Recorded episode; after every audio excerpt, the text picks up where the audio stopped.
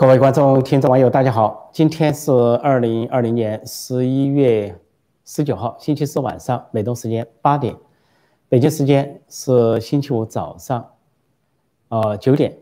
现在做直播，做今天的直播，呃，欢迎各位观众、听众、网友光临。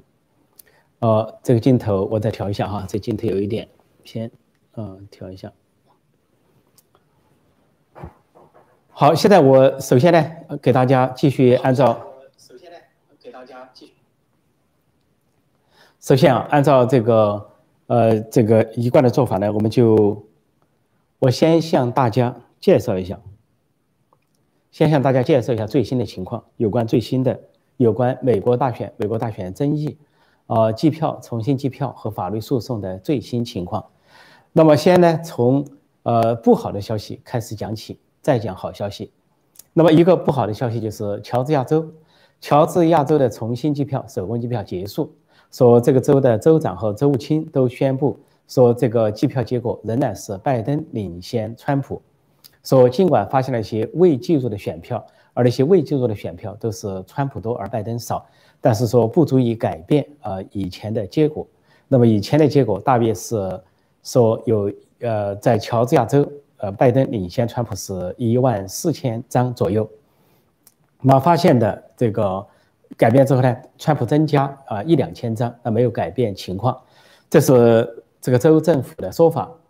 但是呃，川普的团队律师团队已经说了，对乔治亚州这个重新点票不会承认，提前就说了，不承认的原因是他不应该点这个废票和欺诈选票，因为呃有很多的不符合，没有签名对比的。啊，没有经过申请的，还有死人投票，或者说是去一些不正常的投票，都不应该算在内。重新点票应该把这些排除在外，但是重新点票并没有把这些啊不合法的选票排除在外。说这个结果啊，川普团队一早说了就不会承认，说这是乔治亚州的情况。那么今天大家都知道，今天大家都知道，今天大家都知道是最紧要的情况。啊，最紧要的情况就是，呃，川普团队，川普团队呢是律师团队啊，在共和党总部举行了一个新闻发布会，一个重大的发布会。不过这个小编有一个提醒，因为最近啊，这个节目呢受打压，受暗黑式的打压很严重，说他说欢迎大家啊赞助和打赏啊，这个大家在呃这个有人呢来呃这个 叫做中国说法叫做啊。没钱的捧个人场啊，这个有有有钱的捧个钱场，这个呢随随意哈，大家随意。那么今天有个最重大的发布，就是川普阵营、共和党阵营律师团队在共和党总部这个重大的新闻发布，有呃这个律师，川普的私人律师，前纽约市长朱利安尼领衔，然后还有著名的律师，就是雪梨啊，有的翻成西德尼鲍威尔女士，还有就是川普。呃，在白宫的这个法律顾问也相当于是律师，那么这三位为主，那么举行了一个记者会，介绍了大致介绍了最近所发现的情况。从十一月三号大选结束到现在啊，十九号过去了两个星期多一点，十六天。那么这个朱利安里首先介绍发现的情况，他们介绍的时候啊，都是介绍部分证人的证词和一些证据，但是出于要很多要具体提交给法庭。出于对证人的保护，对证据的保护，因此呢，不会在记者会上全面的展示这些证人证据，因为很多证人、很多律师都受到了骚扰。大家知道，有些律师在宾州说退出了川普的团队，很多人不知道什么原因，是因为他们受到了很多的骚扰、恐吓、骚扰，甚至说是要暗杀等等，对家人不利，所以有的律师害怕退出了。啊，这是朱连理讲到的情况，也是各方面报道的情况。那么，朱连理在今天的重大发布中讲到了八种选举的乱象，呃，跟欺诈舞弊相关。这是一个，首先他说，呃，有一个乱象就是排斥共和党人的监票，因为在十一月三号晚上发生了不正常的情情况，午夜过后突然啊，有些摇摆州停止了计票，停止几个小时，然后突然又开始计票，但是却把共和党的监票排斥在外，而且呢，这些有些 building 大家都知道，有些建筑物啊，用纸板挡起来，用遮挡物挡起来，那么把这个监票挡得很远。朱利安尼就说，这些监票员被阻止在外，根本看不清啊，很远根本看不清，就像举指头都数不清是几个。他这样的情况下，开信封的过程不会被看到，信封都被扔掉，那么又没有签名对照，他这样的选票是不能算数的。他这些选票在没有监票的情况下，没有共和党监票员的情况下就被唱票去算计选票，他这些是非法的。还有一种情况是，有的选民到达了投票站。呃，想投票，结果已经被告知他已经投票了，就说明这些选民被冒名顶替了。啊，那还有就是，呃，这个选票呢超出这个人数，在这个在宾州，尤其在呃这个密西根州发现的情况很严重。那么这些选民呢，选民远远超过登记的选民，就投票的选民超过了登记的选民，甚至超过百分之百、百分之两百，甚至最高百分之三百五十。那就说明有人一票多投，或者是有人啊在别的州已经搬到别的州又回来投票等等，还有这里面的情况，朱连你介绍到说，拜登的票被重复输入几次，多次输入，只有拜登的票被一次、两次甚至更多次的输入啊，这都是有证人证词，有这个选举的官员、计票的官员，各种各样的证人证词。而别的候选人并没有这个情况，比如说川普，并没有说川投川普的票被多次计票，但是唯独拜登有这个情况。另外呢，还有一些情况就是说，呃，涉及到呢，呃呃，这这呃，当时死人头啊，或者是人数啊，那就不用说了。那么在不合格的选票，比如说威斯康星州，威斯康星州是最严格的规定选票，说你要申请邮寄投票，邮寄投票叫缺席选票哈。有人可能不懂什么叫缺席选票，缺席选票就是说你不去投票站投，你缺席，但是邮过来叫邮寄投票，这两种说法都对。那么在威斯康星州有很严格的规定，说缺席投票，也就是邮政投票，必须经过申请才能够给你发选票，然后你呃填写寄出。但是呢，有两个地方完全没有执行，那两个地方加一个地方有六万的票，一个地方有四万的票。至少在威斯康星州有十万的票不合法，又没有申请这个选票去寄出并且投出了，这是不对的。另外，在这个威斯康星州，那么呃这个人数超超高的超高的这些情况哈，或者说是这个呃不缺席选票不合法的情况，不合法的选票，那么至少也有十万起之多。所以呢，呃最后呢，这个川普呃这个朱联里也提到，呃这个投票机器就是多米尼安。这个软件，它背后的公司是 Smartmatic，表面上是加拿大公司，但最早是在委内瑞拉成立的。而委内瑞拉最先用了这个投票设施，啊，投票系统，那在委内瑞拉投票，使得前面一个独裁者查韦斯，后面一个独裁者马杜罗作弊。说是在委内瑞拉首先有这个选票机器，然后呢又转到加拿大，然后转来转去很多人的投资，而这里面的投资啊，涉及到就是川呃拜登阵营，拜登阵营的。啊，这个成员啊，董事长是他的成员，竞选成员。另外还涉及到左派的左派的金主索罗斯，索罗斯是狂热的反川。当然，在美国多元化社会，你挺川也好，反川也好，这没问题。但是因为你反穿走到一个极端，拿钱去资助一些跟舞弊、作弊有关的软件或者机器，那这个就是另外一码事情啊。说的轻一点，那是走火入魔了；说的重一点，那就是违法犯罪了。所以这个。呃，就连就连你就说，呃，一个委内瑞拉独裁者啊所需要的机器，最后用到了美国，这是何等的荒唐！另外，这次选票有二十八个州的选票计票的结果是在德国和西班牙进行的，就是通过多米尼安公司，但是多米尼安公司是软件系统，真正的计票是它背后的 Smart 啊 Smartmatic，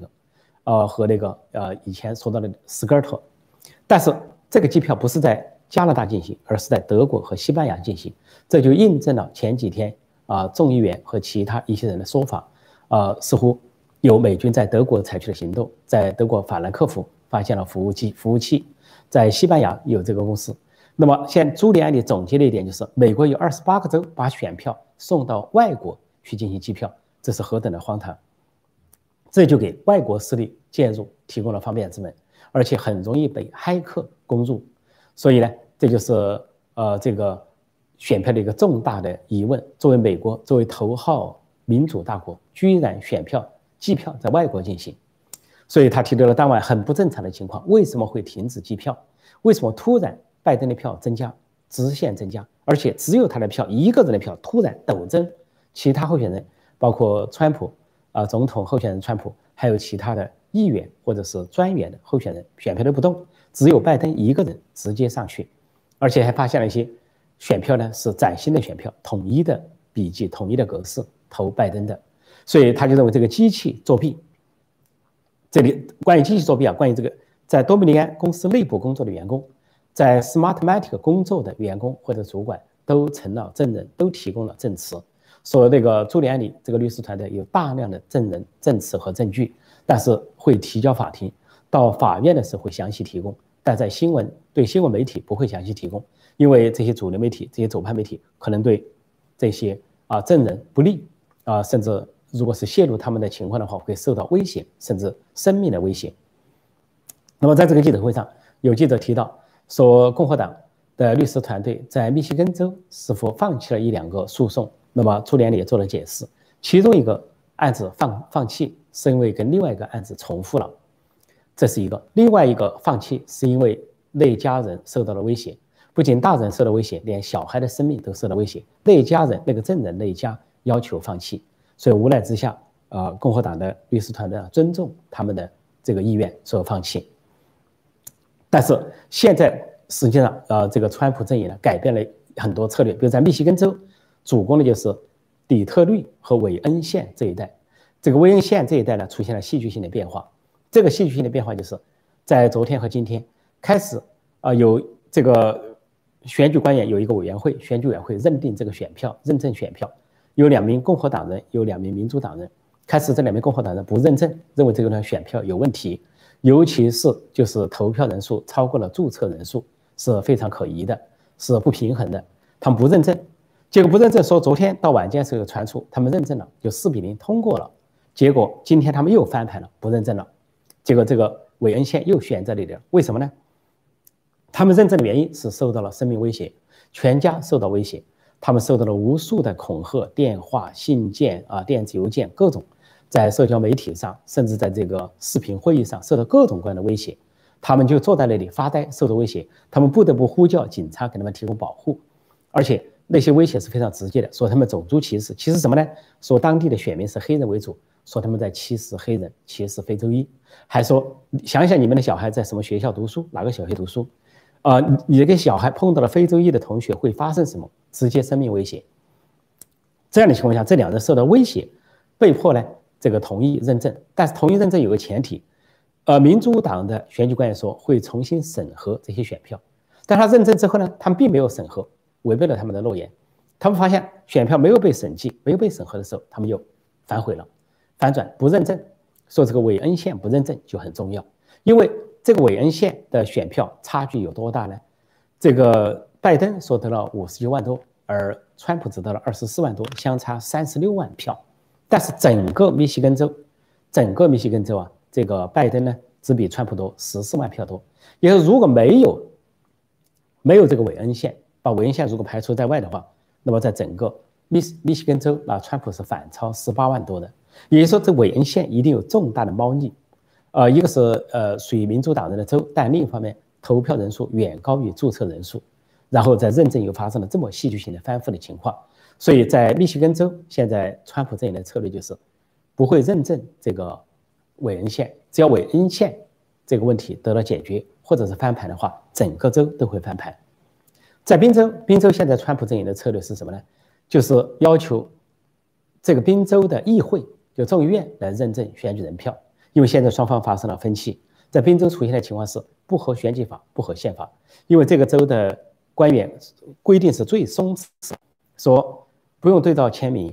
啊，也不用这个呃这个这个选选举选选票的日期也是可以之后三天等等，非常宽松就可以统计选票。但是却用了不同的标准，不仅这个规定是违法的，不同的标准是什么呢？一些民主党人管理的县就。说对那个缺席选票、邮政选票有缺陷的可以做修补，但是共和党人管理的县就不能做修补。说这是双重标准在宾州，所以由于这种双重标准不合法、不合宪、不合选举法，那么现在川普阵营的策略就是在宾州要求众议院这个州的众议院、这个州的议会来确定选举人票、选举人头。那么这个议会中呢，共和党人占多数。那么如果由议会最后法院裁决由议会来做的话，那这个众议院来做的话，就有利于川普阵营和这个共和党。那么在乔治亚州，我说过了，呃，川普阵营是不会承认的。那么在这个今天重大发布十二点美东时间中午十二点，呃，川普的律师阵营在发布的时候，呃，希德里鲍威尔女士再次提到了详细，她重点讲到了多米尼安这个投票软件和 Smartmatic 这个背后公司的联联系，以及跟委内瑞拉的这个政权，呃。古巴的这个政权，当然还提到中共在其中的作用，因为中共在委内瑞拉有巨大的影响力，相当的影响力，所以委内瑞拉的这个公司和这个软件，这个啊这个 Smartmatic 跟中共也有联系，所以最后归结的是共产主义、共产国家对美国大选的一次颠覆。这个线索是从古巴到委内瑞拉到共产中国这条线摆在那里，所以这个机器是绝对不可靠的。而这个希德里。鲍威尔律师说，掌握了大量的证人、证据、证词，都经过宣誓过的，知道了这些情况。有公司的，还有在委内瑞拉曾经做过啊，这个军呃军中服役过的啊前军官，或者说委内瑞拉的前官员，参与过 Smartmatic 这个公司的创造和最初的运作的这些人都是证人。那么只要开庭的话，那么证词、证人都会陆续的送交啊，这个证据都会送交。所以，啊，这个朱利安里啊，朱利安里就是川普的私人律师，前纽约市长，是也是这一次这个川普阵营的一个首席大律师。他就说，说这些主流媒体，稻城的主流媒体不报道这些事情，他他们做了很多媒体应该做的事情，他你们应该去当地了解，你们应该去访问证人，你们应该去找证据，但你们不做，说这个新闻不是头条，什么是头条？这就是头条新闻。但说主流媒体、左派媒体不作为。而继续的撒谎、释放谎言，说，呃，关于选举欺诈、选举舞弊是没有根据的指控，但是列了根据、出示了证据，仍然不报道、不去报道。但今天的重大发布会呢，在有些新闻媒体做了直播，比如说福克斯新闻，福克斯新闻本来是保守派的，那么它也属于主流媒体之一。那么这一回呢，复合主流媒体啊，做出媒体对总统的宣布，也宣布所谓拜登是当选总统。那么福克斯新闻今天是做了全程的转播，所以这个重大的发布会呢是总结了过去两个星期的发现，大致的发现是一个大致大线条的一个总结，因为很多的细节不能在记者会上披露，因为很多人受到了威胁，很多证人、很多的律师受到了威胁，说川普阵营也有很大的压力。那么这个新闻之外，再报告一个新闻，跟川普阵营相关的新闻，那相关的新闻就是。川普不仅换了国防部长，啊，策划了温良恭俭让的埃斯珀，换上了啊特种部队出身、反恐出身的国家反恐中心主任米勒上将做代理国防部长。而米勒上将在昨天发了一道命令，就是原先军队中有特种部队，还有特种的情报单位，原先是对负责政策的副国防部长啊这个报告，现他发令要求特种部队和军队的特殊情报机构直接向他报告报告情况。这就说明呢，川普在做各种准备，不仅呢准备到警察这道防线、国民警卫队这道防线、军队这道防线，而且军队中还要确保情报系统和特种部队这个畅通。因为很显然，像左派媒体摆出的姿态，那么就是如果说要翻盘的话，那就来个不认账。拜登这些民主党也都准备这么做。呃，有趣的是，朱利安尼在今天的重大发布会上提到一个，他也提到了拜登那句话和希拉里那句话。希拉里喊话说。无论十一月三号发生什么，他叫拜登不要认输，不要承认败选，不管结果是什么，你不要承认败选。这个是话中有话。而朱连里还提到了十月二十四号拜登自己讲的话，自己在当做媒体、当做很多人讲的话，说我们民主党这次组建了最广泛的、史无前例的啊选举舞弊组织、选举舞弊联盟。他重复了这句话。那么当时有些媒体说他是语误。但是我就说过，他是一字一句说出来，慢腾腾说出来，而且没有做任何修正。事后他也没有去做修正，他就这么说了。他说：“我们组成了史无前例的最广泛的选举舞弊组织 （organization）。啊，election fraud organization，这个 fraud 那个词，舞弊就放在中间。拜登自己的话说，朱连理就说了，这就说明为什么拜登不积极的竞选。”啊，并不积极的竞选，因为他们已经知道了结果。他们就是要通过软件、机器啊这个选票的欺诈来这个获胜，所以说不积极的竞选，就躲在地下室，竞选场次很少，也不跑场，啊，甚至对着空空的停车场讲话，躺着选就能赢。而这一次，这个朱利安里说了一个关键的话，说在这些州所摇摆州所盘的票，尤其在十个民主党支持者集中的城市、大城市，像费城、底特律啊啊这些大城市所发现的情况啊，这个呃匹兹堡等等。他说一个很奇怪的现象，它不是巧合，不可能是巧合，都是一样的手法，就是一样的手法，一一样的手法就停止机票，然后突然增加拜登的票，然后排除监票员，然后是只增加拜登的票，其他候选人票没增加。然后是把川普的票转到拜登头上，他是非常整齐的出现了这个情况，他这个绝对不是一个巧合，是偶然，是碰巧，他一定是有组织的，同样的手法，同样的这个痕迹，同样的做法，他认为是事先就协调好的一个统一行动，就是大规模有组织、有系统的舞弊，这就是他的总结。这个总结呢，就说明今年的大选的确没完，呃，川普和共和党不会善罢罢休。那么就是亚利桑那州的州长也说了，啊，不会最后认证这个选举结果。如果说有法律挑战的话，他不会承认拜登是胜选者。尽管亚利桑那州说拜登以西些微胜出，亚利桑那州本来也是红色州，也奇怪的翻蓝。所以在这些情况下呢，呃，这个不同的州都出现不同的情况，重大的州仍然悬而未决。在密歇根州、在宾州、在内华达州、在呃这个。呃，乔治亚州，还有亚利桑那州等等，还是悬而未决这些情况，所以这些问题不最终解决，所以选举结果不能够得到认证。那么现在我回答大家的问题。现在是八点二十二分。哦，呃，谢谢大家赞助。我看，呃，有李克谦。呃，还有，啊，对不起啊，我是不是要读名字还是不读名字？我看看，哦，这么多问题了已经。呃，我先先回答问题哈，我赶紧回答问题。呃，川普需要翻盘几个州才能连任？那么这次朱连理在会上也提到，说本来这些州都是川普领先，突然之间选票停止，然后停了几个小时，突然之间增加拜登的选票，然后突然之间。拜登反过来，他说模式都是一样的，这种模式都一样，非常奇怪。这个不是一个曲线，而是一个陡直的线上去了，这都非常奇怪。这里说中共这次大选扮演什么角色？川普下一任期怎么会对中共？看到现代政策不断加码，会有军事冲突吗？但很有可能，因为今天的呃这个。鲍威尔女士已经提到了，在背后是共产党的势力在作怪，古巴、委内瑞拉、中共都有角色在里边。因为就是那个 Smartmatic 这个公司，这个投票公司跟外国发生了关系，而中国都知道，中国人民没有选票，没有选举权，但是中共却到处插手其他国家的选举，啊，像柬埔寨、马尔代夫啊，周围很多的国家，他都要去插手中亚、中东，那么插手美国极有可能。如果插手的话，那么。发生军事冲突，就是说以军事手段惩办中共，这种可能性不排除。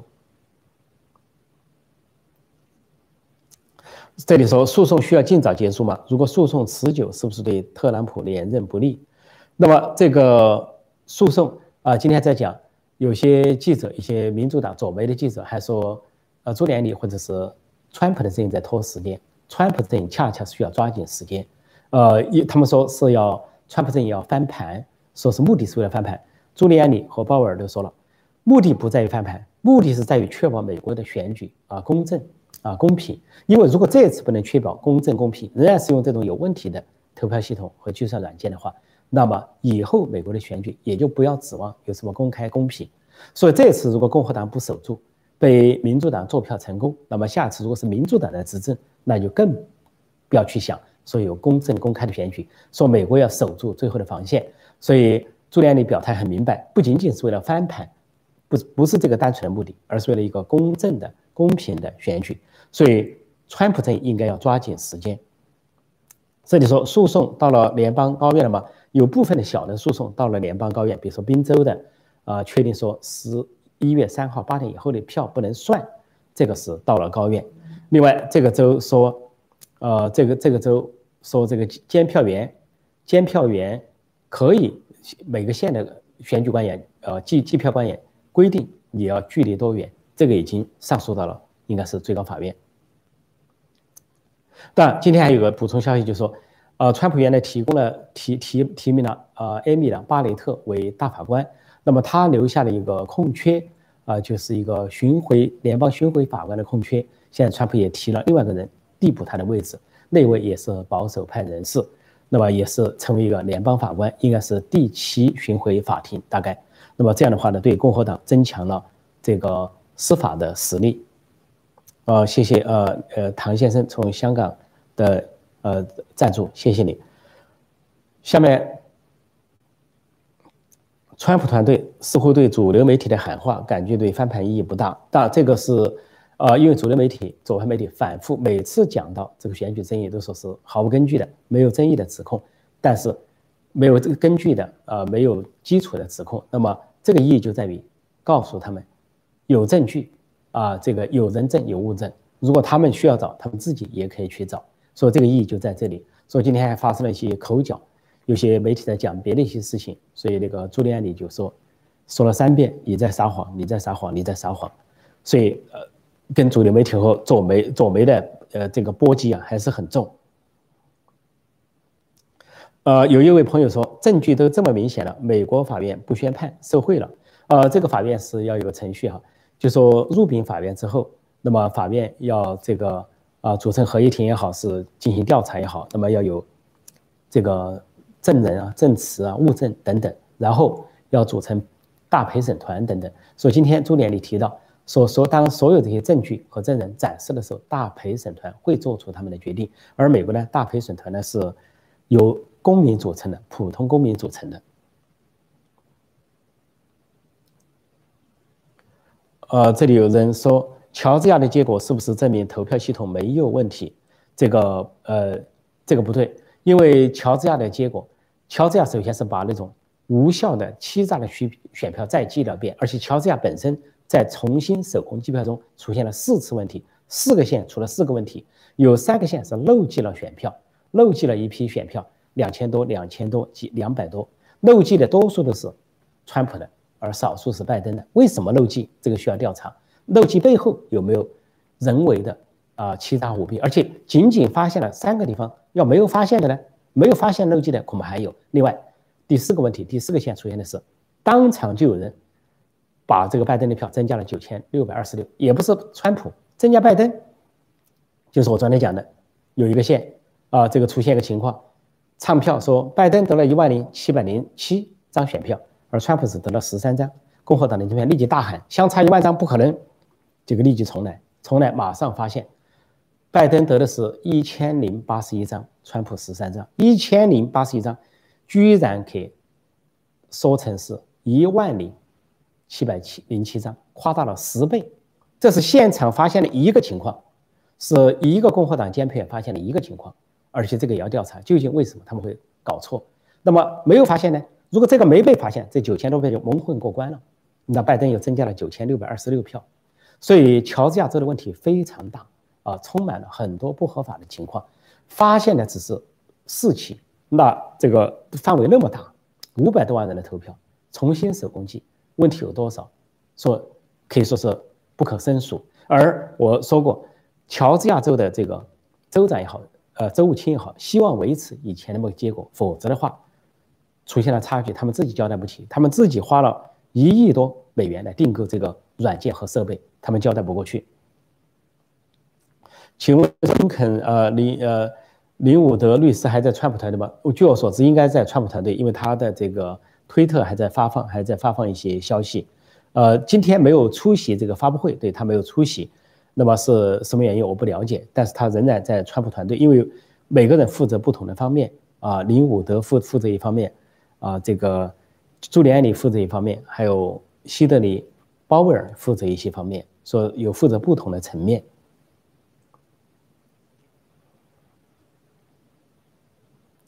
呃，有一个问题是说，川普总统三个对策对抗选举选票作弊，借选举挖出影子政府是这样吗？是有哪三个对策？川普说过很多次，希拉里有治疗是不是要兑现了？那么，呃，这一回呢，这个希拉里说了那句话，说无论十一月三号结果，你都不要宣布败选，拜登也不要承认败选。那么这个话背后是什么？呃，另外呢，这个这个选举系统啊，多米尼安 Smartmatic 啊，不仅是跟不仅是跟委内瑞拉政权有关，也不仅是跟呃，反川的金主、左派金主索罗斯有关，也跟克林顿基金会相关。至少在二零一四年，他们跟基金会之间有个明确的合作啊，这个拨款进行合作。所以，克林顿、希拉里·克林顿扮演什么角色？那这个有可能被挖出来。现在有个问题说，现在翻盘已是不重要了。拜登等背后势力已触犯刑法，肯定川普连任，你怎么看？这极可能。根据今天。现场的介绍可以说记者很难去质疑啊，朱利安尼和鲍威尔还有川普的另外律师所提供的这些情况和证词，而且从逻辑上的分析，那些都非常可疑。就说给大家提供了个逻辑思索：为什么是民主党人控制的城市、控制的州、控制的县出现这些问题，而为什么在十多个民主党人集中的城市发生了同样的问题、同样的手法？同样的痕迹，同样的模式，为什么？这是一个整体的协调，所以这些逻辑的东西都摆在那里，而且这些选票的差距是很明显的。如果把这个威斯康星州的十多万的不合法的选票，呃，密西根州的那些不合法的选票，宾州的不合法的选票，兵弃在外的话，还有乔治亚州的，当然川普就胜出了。本来川普在十月三号午夜时分都是领先的，我当时还提前宣布了川普胜出。哪知道突然停止计票，停止计票之后，突然又开始大量的增加拜登的选票，增加的非常整齐。那么，当然，今天朱连里介绍到，在路上有人卸车，啊，看到了各种各样的卸车都有证人证词。那么车卸下来之后，有的是垃圾桶，有的是塑料袋，有的是装着各种各样的选票，而川普的选票被扔掉，而这个拜登的选票急剧的增加，甚至是统一写成了拜登选票。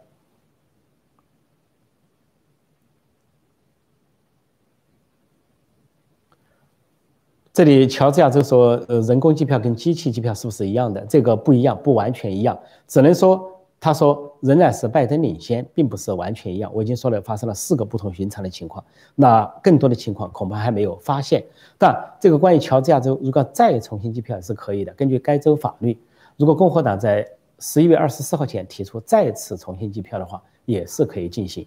呃，他也本周也可以进行认证。但是川普阵营采取的策略是。根本不会承认其中的非法选票、不合格选票，不会承认。只有那些选排除在外，重新计票才有意义。这是川普的立场。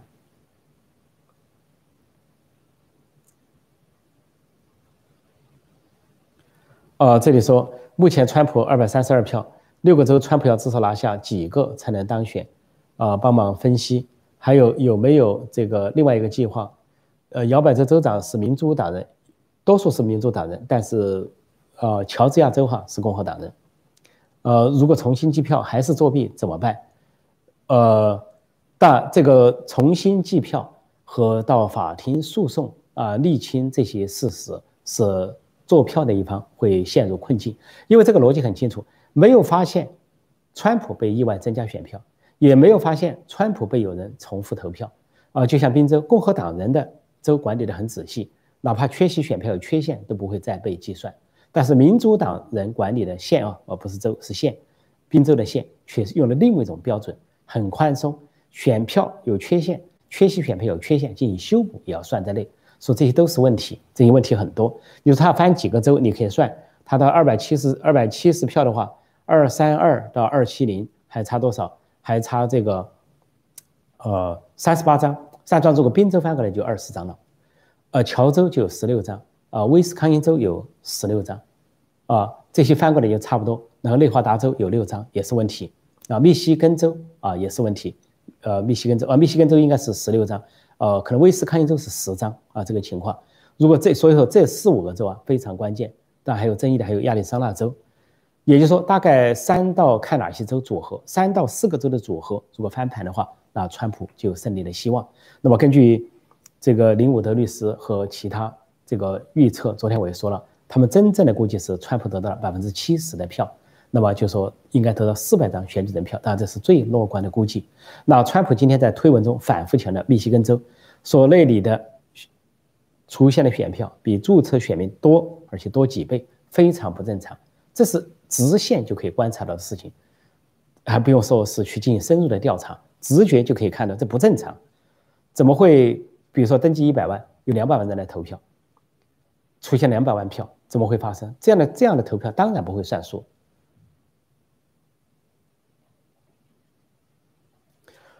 这次有很多人说已经超出了两党，是正义与邪恶、魔鬼撒旦与白马骑士的大决决战，你怎么看？当然，这次共和党人的支持者都是群情啊，这个愤慨对这个选举的结果。呃，现在民意调查的时候，百分之七十的共和党的支持者都认为选举不公平、有欺诈、有舞弊，必须要进行调查。其实一些民主党人、民主党支持者也表达了，尽管呃不是那么的高的比例，也表达了同样的想法。也需要查清，而且民主党内部有很多反水的，就包括拜登阵营的民主党内部的有反水的。那么在有安全保障的情况下，已经跟朱利安尼的阵营、跟这个鲍威尔律师、跟林伍德律师都有联系，都提供了相应的证词，都从内部说明那边有系统性的做票，民主党内部有系统性的做票。但这些证人和证词不到最后关头不在法庭上不会披露，因为现在他们都被周围了。充满了那种威胁啊，这个甚至生命威胁。说主流媒体这么嚣张，要左右美国大选，有没有法律制裁他们？这的确是天下一大奇景，二零二零年的一大奇景。美国的左派媒体、主流媒体企图左右大选，企图就决定大选，而且呢，这个对先是散布假民调的消息，压倒性的假民调来误导选民，然后是。集体的遮掩拜登家族的丑闻，然后川普的任何东西都去挑剔，一句话一个词都要挑剔。另外，在选举之后，集体的遮掩选举中出现的问题和选举的争议，而每一次提到川普阵营在说有问题的时候，他们都要加一句话，说没有根据的指控啊，没有基础的指控等等。说这个主流媒体、左媒体、左派媒体的确扮演了个很不光彩的角色。那么至于怎么协调这方面，如果川普当选连任的话，我想，呃。这个整个宏观环境可能会有一个调整，的确是正邪之分。哈，有一位先生说，但这个是题外话。陈先生，你对家乡有感情吗？想回老家看看吗？但大家可以看看我的自传，呃，那么呃，这个自传的三万多字浓缩版在陈伯空会员网站，如果你订阅会员网站，可以看到这个自传有详细的记述。那么最后一章就写的是。呃，这个对故乡的怀念之情，呃，怀念故乡，怀念家乡，怀念中国，怀念故土，呃，怀念我这个生我养我的那个地方啊，尤其我的老家四川省，呃，但是呃，理想，理想在这里，志向在这里，所以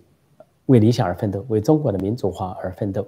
呃，另外，在西方有一句名言，哪里有自由，哪里就是自己的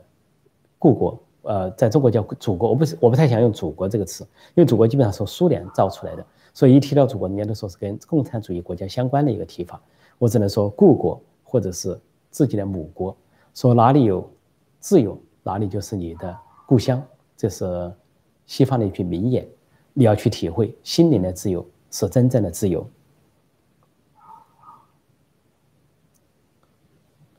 呃，这里还有。说美国还是法治国家吗？州不执行联邦法官的判决，重新验票，不公开透明，不让监票，就没人管吗？就没人受到法律制裁吗？呃，在美国，由于三权分立啊，啊，由于啊这个司法独立，那么任何事情都要经过法院，经过这个原告、被告、诉讼，还有律师啊、陪审团这些很多的过程，所以应该说美国的法律啊，啊，在其他国家看来是比较冗长的啊，比较繁琐的。呃，所以都有一个程序叫正程序性正义，程序正义。现在的时间是八点三十九分，呃，还好，我们今天回答问题也比较快。我看看有哪些主要问题哈。有人说，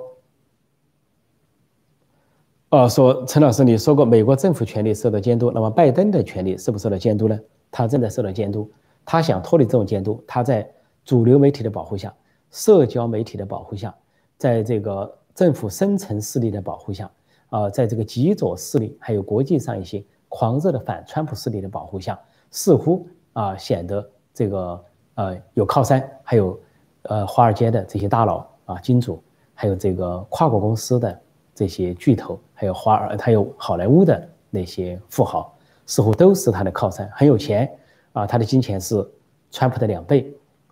像川普阵营现在要在呃这个。密西根州两个县要重新验票，那么就要花三百美三百万美元，那么都要通过在民间筹集资金。那么，拜登阵营的确是财大气粗，所以也显示了来头不小。但是他并不会受不了监督，尽管主流媒体庇护他，尽管社交媒体庇护他，这是狂热的反川普势力。反川普势力的狂热程度啊，就几乎是反美国了，就跟那个他们的基督徒安提法去撕国旗一样。撕毁美国的国旗一样反美国，所以拜登不可能不受到监督，他当然会受到监督。现在的监督正在发挥作用，那就是川普阵营、共和党，他们会，他们有的是权利来监票，来这个呃呃提出问题、提出质疑，并通过法律诉讼来解决选举中的问题。这就是一个监督的过程。不管呃主流媒体做的如何的掩盖，也不管拜登和哈里斯显得多么的。淡定，恐怕他内心很慌张，很慌张，就像在这个内华达州克拉克县所出现的情况一样，现在还没得到解决。这个选票有问题，当地的共和党和民主党的专员翻盘，但是总统的选票在同一张票上，当地的选举委员会却不决定总统的票翻盘，这本来就是自相矛盾。说像这些问题啊，这些问题都会说让拜登等人睡不着觉。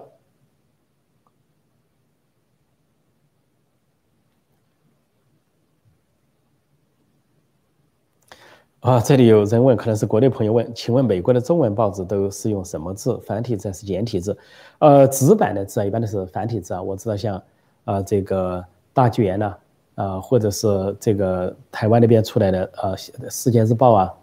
啊，或者是其他一些报纸，它的纸版都是繁体字，正体字叫正体字。那么在网站上有两种，就说你选繁体就是繁体字，选简体就是简体字，所以是这个情况。就像在香港、台湾都用的是繁体字，也就是正体字。那么有人把共产党简化过的那个简体字又叫残体字，啊，这是对中国文化的一次篡改、一次损害、一次毁灭，相当程度的毁灭。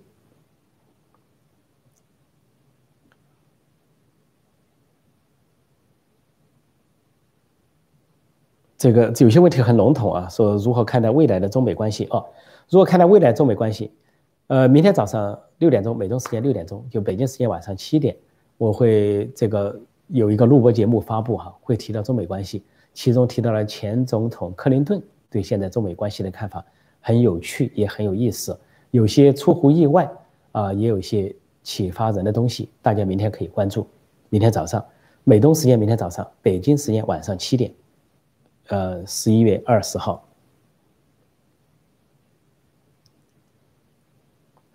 现在说，那么社交媒体、主流媒体全被他控制了吗？他的权利还有什么监督？他的，我听说，我知道你的意思指的是拜登。这个主流媒体啊和社交媒体啊，它是反川普，反川普，因为反川普的面积很大，势力很广。这些人为什么反川普？我前几天解释过，川普是一不是一个不光是一个人民，川普是一个现象，是一个运动，是一个革命，他根本的扭转了美国，就是要保卫美国的传统价值。啊，家庭价值啊，这个婚姻观念、宗教信仰啊，美国的这个立国基石啊，民主自由，呃，这个这个人权、法治、普世价值等等。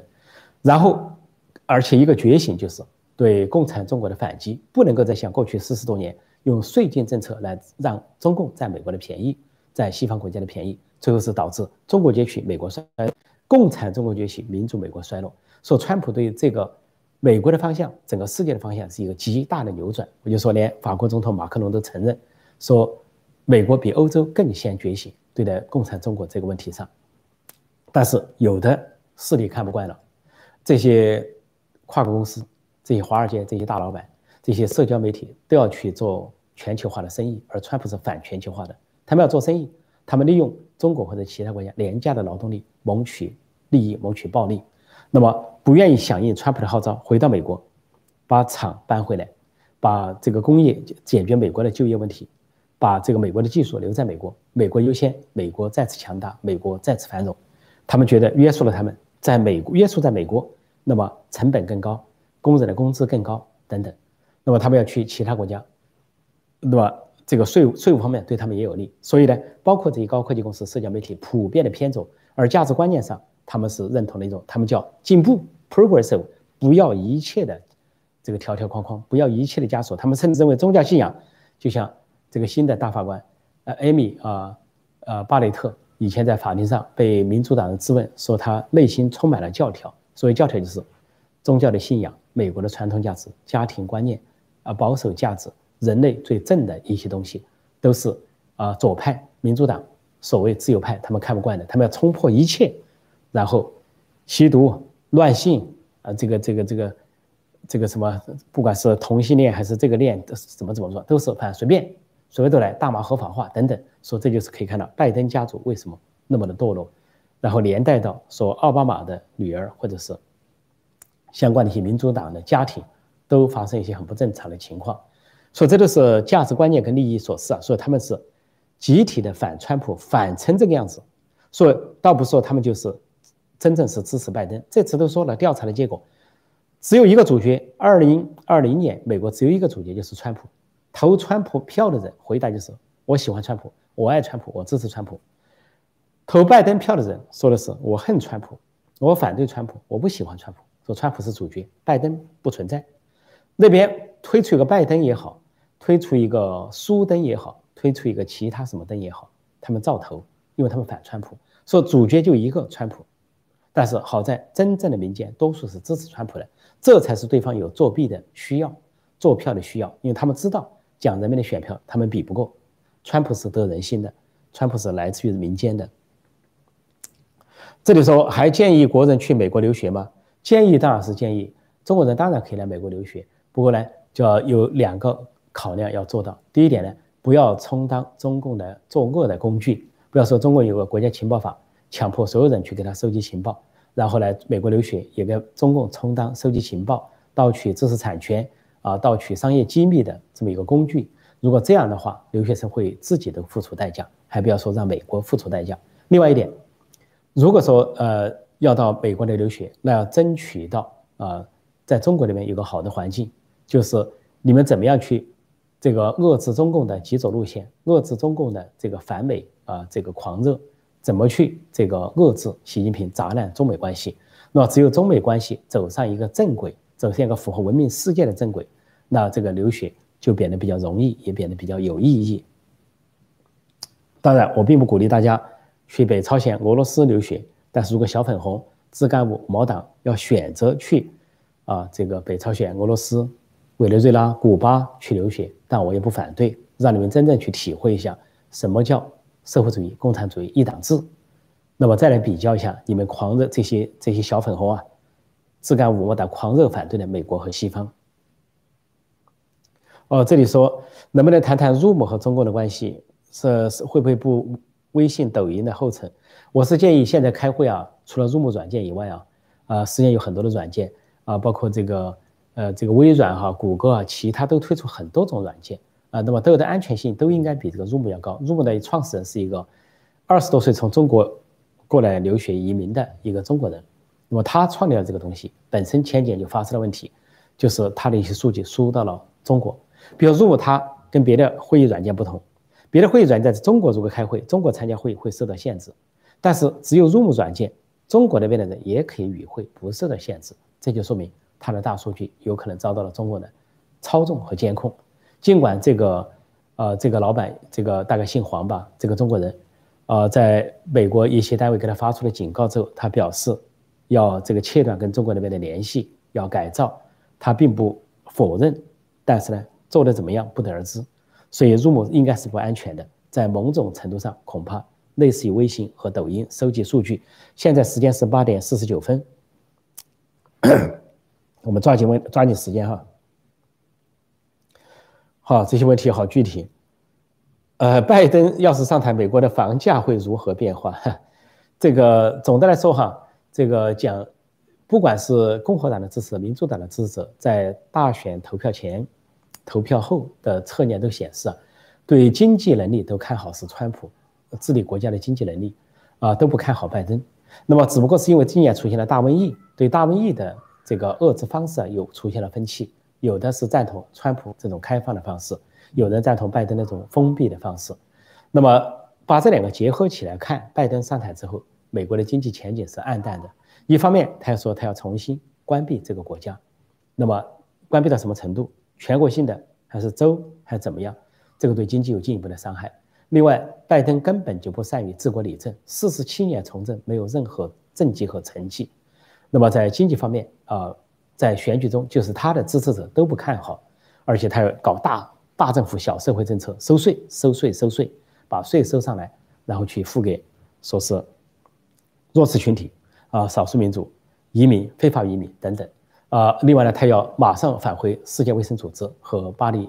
气候协定。那返回这都是美国大笔的出资，出资这些国际机构，而这些国际机构受了中共的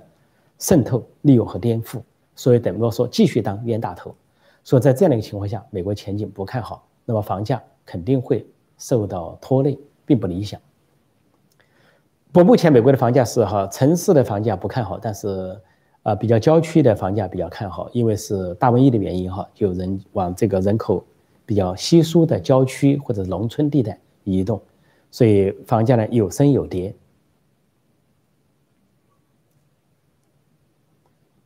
这个时候，古巴一的路比奥公开支持拜登，我这个倒没有看见哈，我还没有看到这个资讯，我要查一下，是不是说路比奥在公开支持拜登？我要查一下，呃，我不能下这个结论。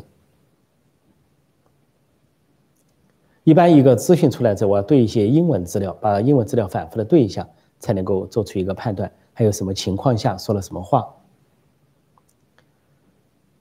这里说，如果川普连任，美台建交，中共作何反应？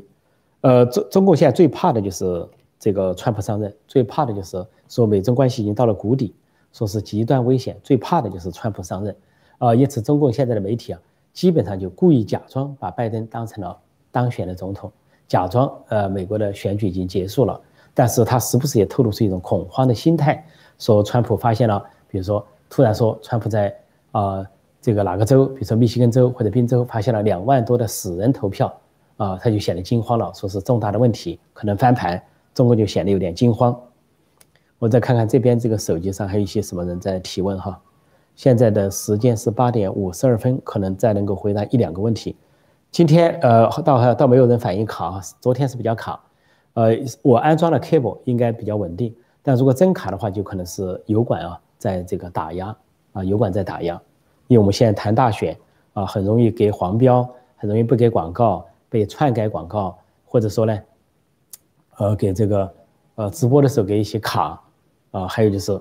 压制这个呃油管的推送，以至于呢很多人说看不见我的节目。我每天都有节目，甚至有时候每天两个节目，但是很多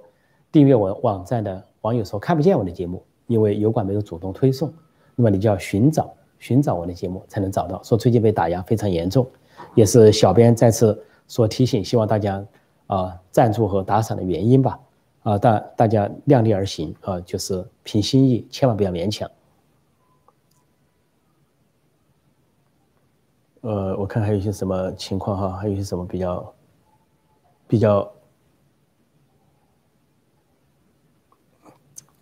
这里有一个观众说，想不到拜登、奥巴马和希拉里那么腐败，美国再给民主党机会就完了。呃，的确是这样，这次必须把今年的选举问题啊，呃，投票软件、投票机器背后的公司这些问题一定要搞清楚。那么，今年的美国大选究竟是怎么回事？来龙去脉，所有这些呃，川普阵营的大律师提到这些证据、人证物证。都要查个水落石出啊，不能够啊善干罢休，否则的话，影响的是将来的大选，影响整个美国民主和宪政的基石。所以，为什么在川普的支持者中老说一七七六？就现在的情况很像一七七五年的情况，美国建国前的情况。所以，无形之间应验了中国的一句话：中国那边的网民有时候把川普叫川建国啊，好像是这个小粉红啊。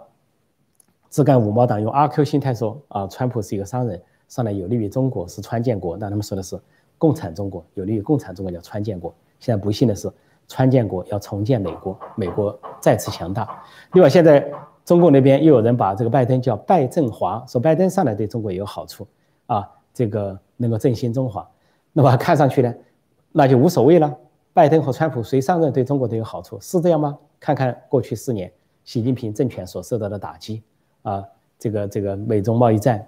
外资撤离、供应链撤离、世界工厂的搬迁到印度和东南亚国家，还有在新疆、在香港，在各种问题上受到的国际制裁。看看这些中共受到的国际孤立。啊，连一个国家都靠不住，连俄罗斯、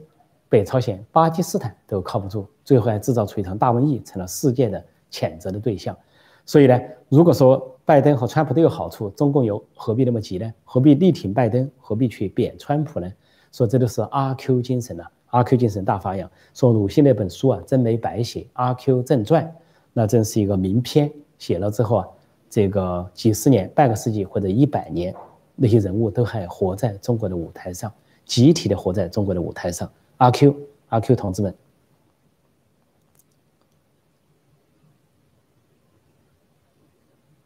然后说应该让一部分美国人去北朝鲜、古巴去，还真有美国人去啊。不过有美国人去了之后，在北朝鲜被绑架为人质，也有说的是危险的国家。这里说能不能谈谈深层政府？深层政府这个就说在啊美国的政府里边啊，呃从这个联邦调查局啊到 CIA 中央情报局啊，还有其他部门都可能有这个反川普的势力给川普带来掣肘。就像今年二月份，呃这个联邦调查局已经知道了乌克兰的问题上拜登家族的严重这个丑闻，但是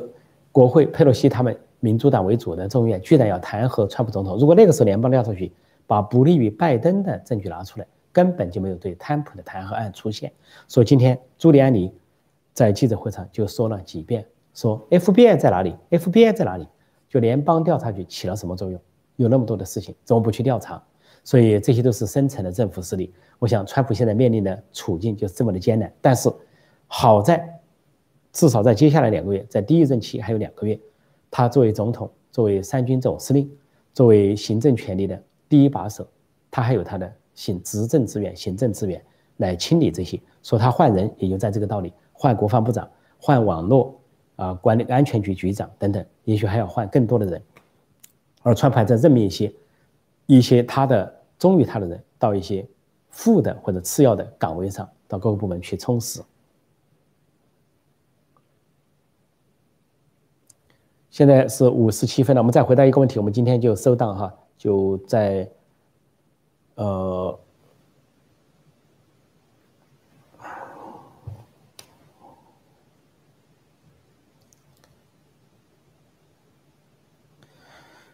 假设金斯伯格没死，选举舞弊入禀最高法院，民主党等于搞立法司法事权合作，呃，这个民主党获胜，川普能不能带领美国人民？呃，有人说金斯伯格之死啊，真的是是一个巧事情。为什么他在这个时候选举前死了？八十七岁，他自己死不瞑目。呃，他死之前，他是一个左派的大法官。他说他希望他的遗愿就是，呃，新的大法官的任命不要再呃大选前或者是明年一月二十号之前。但是这个由不得他啊，川普政府有这样的权利提名大法官，而共和党所掌控的参议院也有权利通过大法官的提名。所以大法官提名之后形成了六比三的格局。那么，即便有一个跑票，也是五比四。我们再回头来说，即便金斯伯格不死，也是五比四。如果说有一个有一个跑票的话呢，在它的中间的话，也可能达成一个平局。总之呢，这个苍天有眼，呃，做事在人呢，成事在天。我谋事在人，成事在天。这里面有人为，也有一些天意在里边。所以最后就是今天现在这个局面。至于这个局面怎么走，呃，朱利安，你今天说了。问题出现在民主党控制的州和县和地区，而那里不仅是民主党人的官员在控制，连司法、警方都是民主党为背景的，所以对共很不利。这就是选票出问题的重灾区。这些都不是偶然的，而是有系统进行的事情。好，因为时间关系，我今天就暂时讲到这里。谢谢大家收看收听啊，感谢啊有的朋友的赞助和捐助，我可能没有一一报大家的名字，那就敬请原谅。那么明天同一时间，美东时间晚上八点，北京时间早上九点，我们继续去盘点美国大选、大选争议所出现的问题。另外，也希望大家收我一般的新闻评论节目，就是美东一般美东时间早上六点左右，呃北京时间早晚上呃七点左右所发布的新闻评论。陈破空，众论天下。好，谢谢你，祝各位晚安，中国的朋友早安，世界各地的朋友或许午安。好，再见，今天就到这里，再见。